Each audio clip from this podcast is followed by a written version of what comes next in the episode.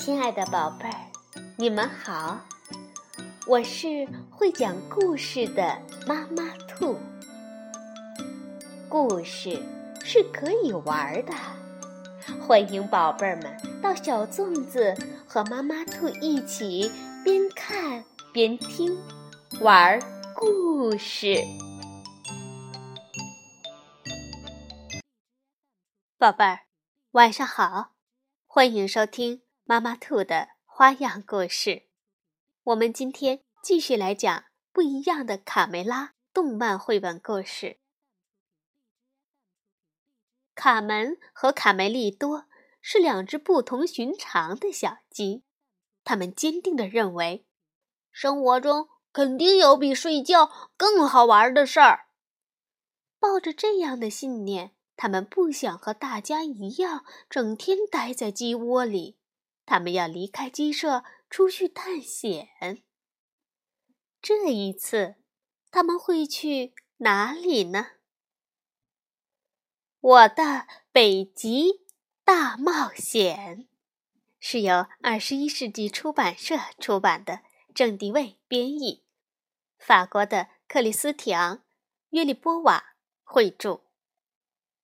下蛋，下蛋，总是下蛋。生活中肯定有比下蛋更好玩的事情。这次我们要到远方去探险。仲夏时节，夜色中飞舞的萤火虫时隐时现，为今天晚上的故事会增添了一种神秘的气氛。卡门、卡梅利多。和所有小鸡都瞪大了眼睛，聚集在公鸡爷爷周围。孩子们，很早很早以前，我们的祖先是有牙齿的。公鸡和母鸡不光有牙齿，而且体型巨大，老鼠看见了都要吓得发抖。公鸡爷爷站在围墙上，激动地说道：“我们是克鲁马努鸡的后代，曾经是世界的主宰。到我这一辈呀，只传承下这唯一的一根羽毛了。”公鸡爷爷停顿了一下。提高了嗓门宣布：“这是克鲁马努鸡的羽毛，从古老的冰川时代而来，传了一代又一代。这根神奇的羽毛可以治愈一切。”小胖墩儿和大嗓门早就听腻了公鸡爷爷的故事，烦不烦呐？老是同一个故事。他真的老了，小胖墩儿不耐烦地说：“走，咱们找点乐子去。”小胖墩儿和大嗓门趁大伙儿不注意，悄悄地溜到围墙的后面。公鸡爷爷继续在讲他的故事，然后他边说边得意的。拿出事先藏在围墙后的宝贝盒子，可当他打开时，啊！糟糕，羽毛呢？祖宗留下的克鲁马努鸡的羽毛怎怎怎么不见了？爷爷，你确定是放在盒子里的吗？卡梅利多问道。就在公鸡爷爷焦急地寻找羽毛的时候，大嗓门和小胖墩儿正在围墙上拿着那根克鲁马努鸡的羽毛玩耍着。克鲁马努鸡的羽毛除了用来挠痒痒，还有什么用呀？小胖墩儿和大嗓门的行为被皮迪克发现了。他生气的大声斥责说：“把羽毛还给爷爷，马上！”小胖墩儿头一回见到皮迪克如此严厉，吓得停止了打闹。不是我，是大嗓门出的主意。他正想将羽毛还给爷爷，却一不小心让羽毛从手中滑了出去。恰在此时，一阵风吹来，羽毛就乘着风飞向了空中，好看极了。强劲的风把小羽毛吹得越飞越高。公鸡爷爷目不转睛地盯着飞起来的小羽毛，他的头也跟着转动着。哎呀，我的脖子扭了！爷爷痛苦地歪着头，像个变形的雕塑，僵在原地不能动弹。卡梅利多兴奋地跳起来，差点就够着了羽毛，抓住了！它要飞到树林里了。赶快抓住！小心！卡门提醒道。“哦，不！”小羊贝里奥眼巴巴地望着越飞越高的羽毛向黑暗的树林飘去，慢慢地消失在漆黑的夜色中。躲在草丛中的小胖墩儿和大嗓门意识到闯祸了，这下闯大祸了。我们必须赶快从他们的视线中消失。卡门担心的走到爷爷的身边，问道：“爷爷，你还好吗？”“哦，我的脖子扭了，快找到我的羽毛。”公鸡爷爷沮丧地说。卡梅利多低着头。不愿看到爷爷伤心的样子。他已经飞远了，飞飞远了，不可能找到了。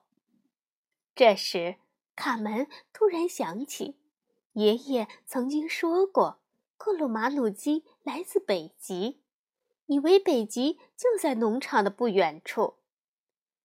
我们去那个叫北极的地方。再给爷爷找一根，好不好？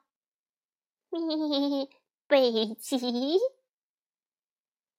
这是简单。卢茨佩洛边说边得意地掏出了一个宝贝。这是指引方向的罗盘，只要朝着字母 N 的方向一直走就到了。有了它。就不会找不着北啦。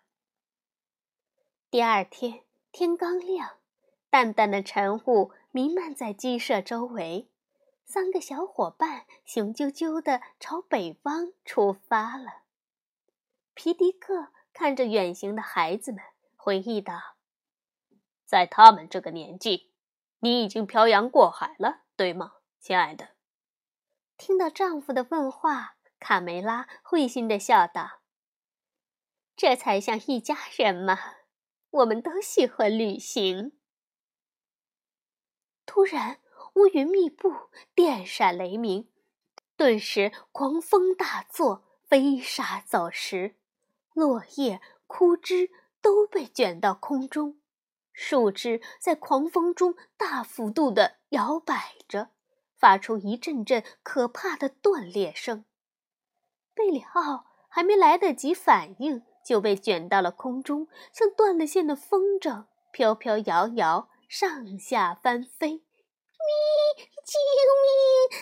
救命！哦，贝里奥！卡门和卡梅利多没有拽住贝里奥，自己也被大风卷起来，抛向空中。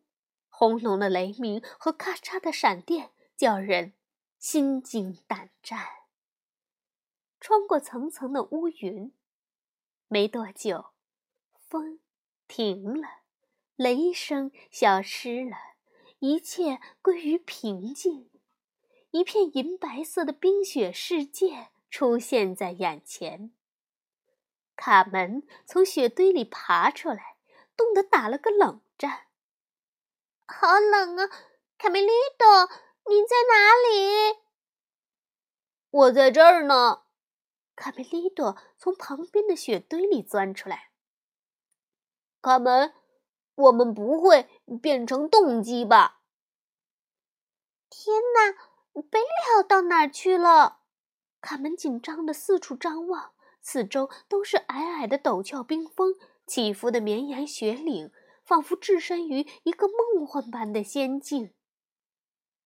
我们是不是到北极了？咦，快看，这里怎么会有船呀？他们走着走着，忽然被眼前一艘巨大的船舰惊呆了。站住！我的羊排！你，我不要被烤！救命啊！这可由不得你！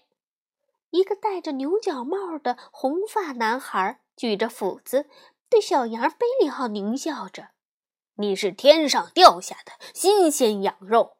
哼哼，锋利的斧子闪着阵阵的寒光。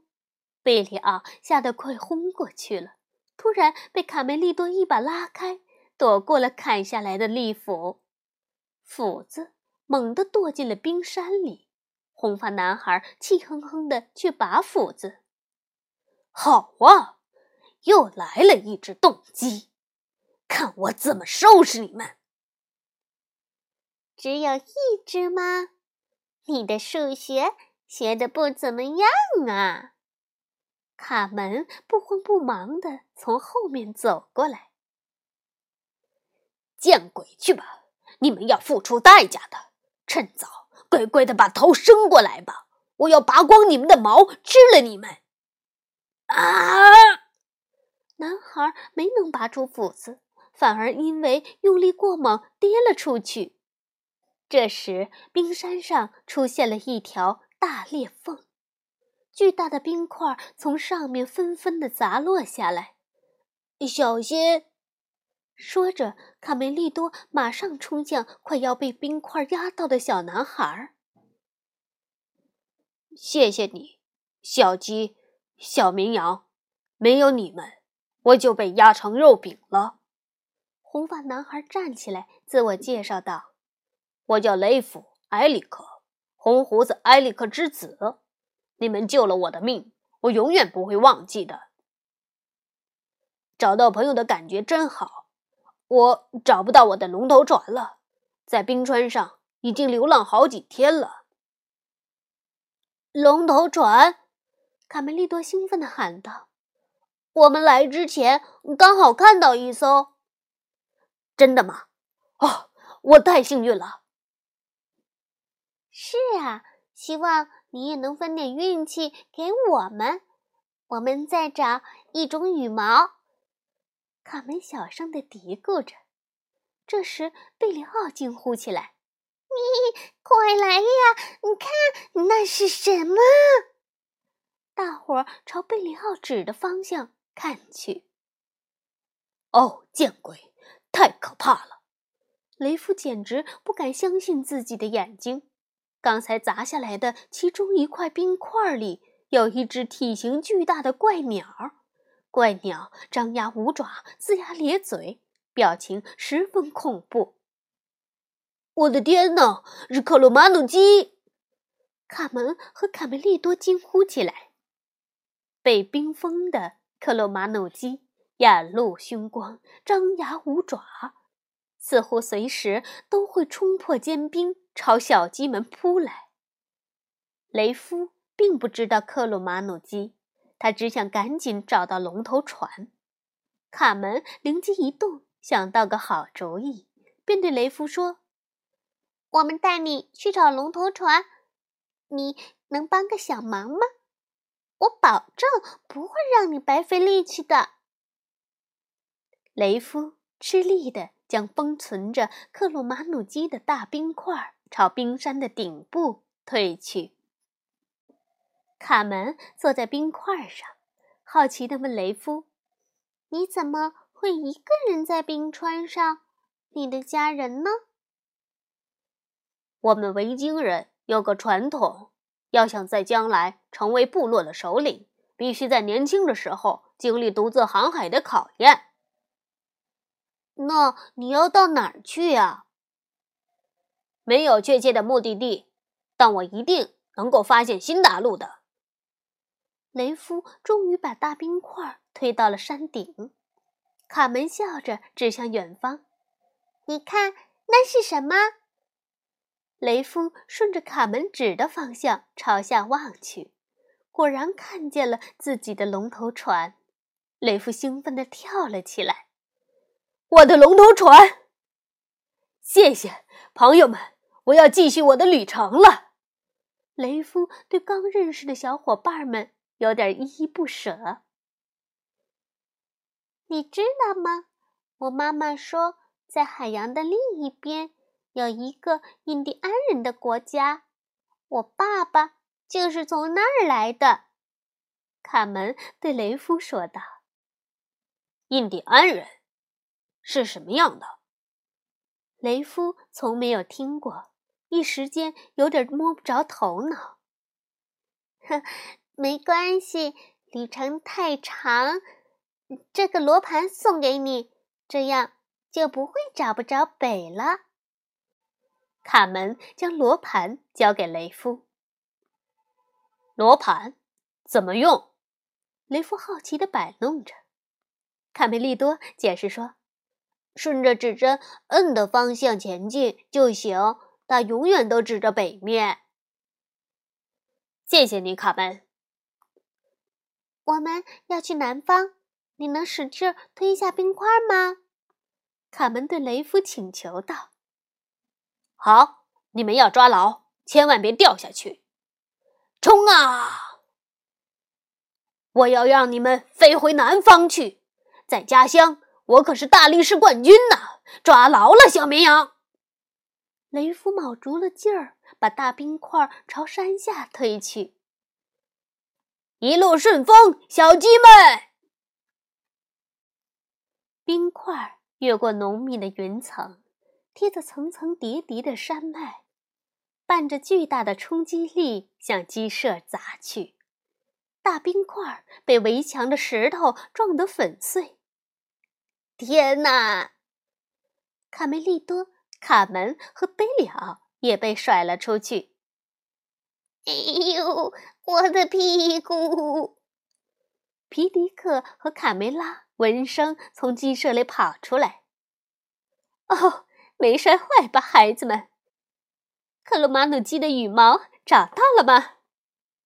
卡门拍拍身上的土，兴奋地说：“不是一根，是上千根。”边说边带着大家朝碎冰块走去。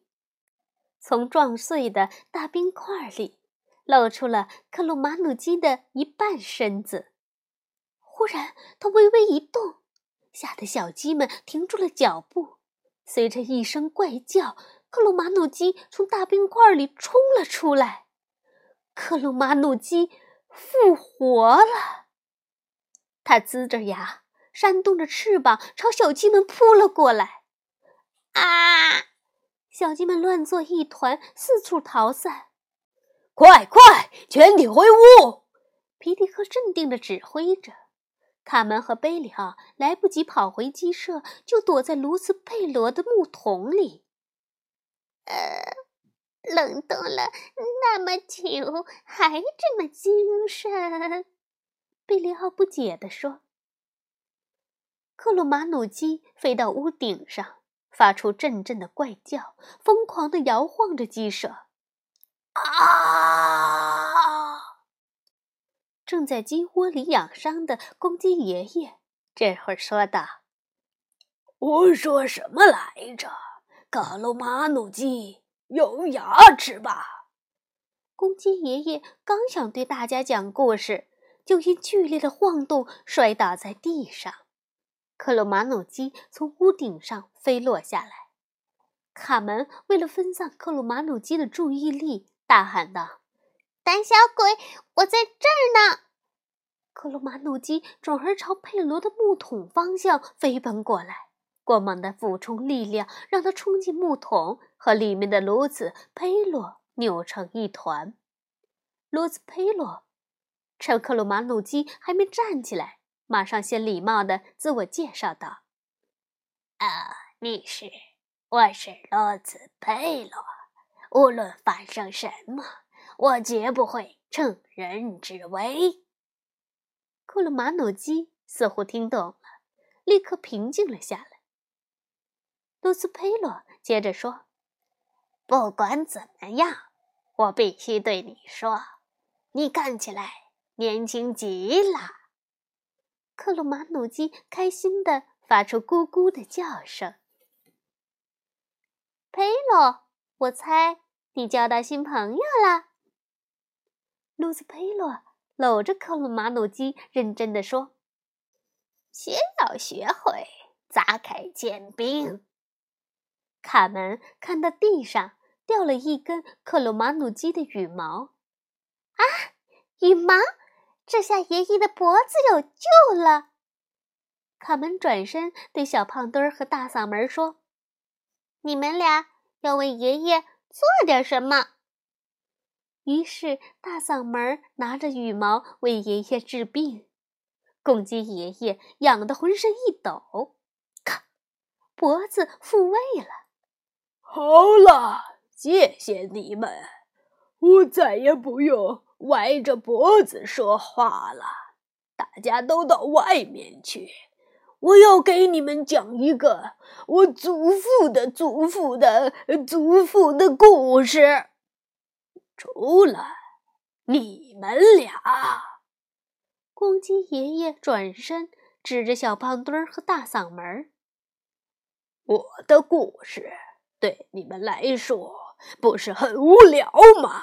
那就赶快去打扫卫生，记住要学会尊重长辈。”好了，宝贝儿，故事的最后啊。小胖墩儿和大嗓门也为他们的淘气受到了惩罚。事实上啊，克鲁马努基是不存在的，但雷夫埃里克确实存在。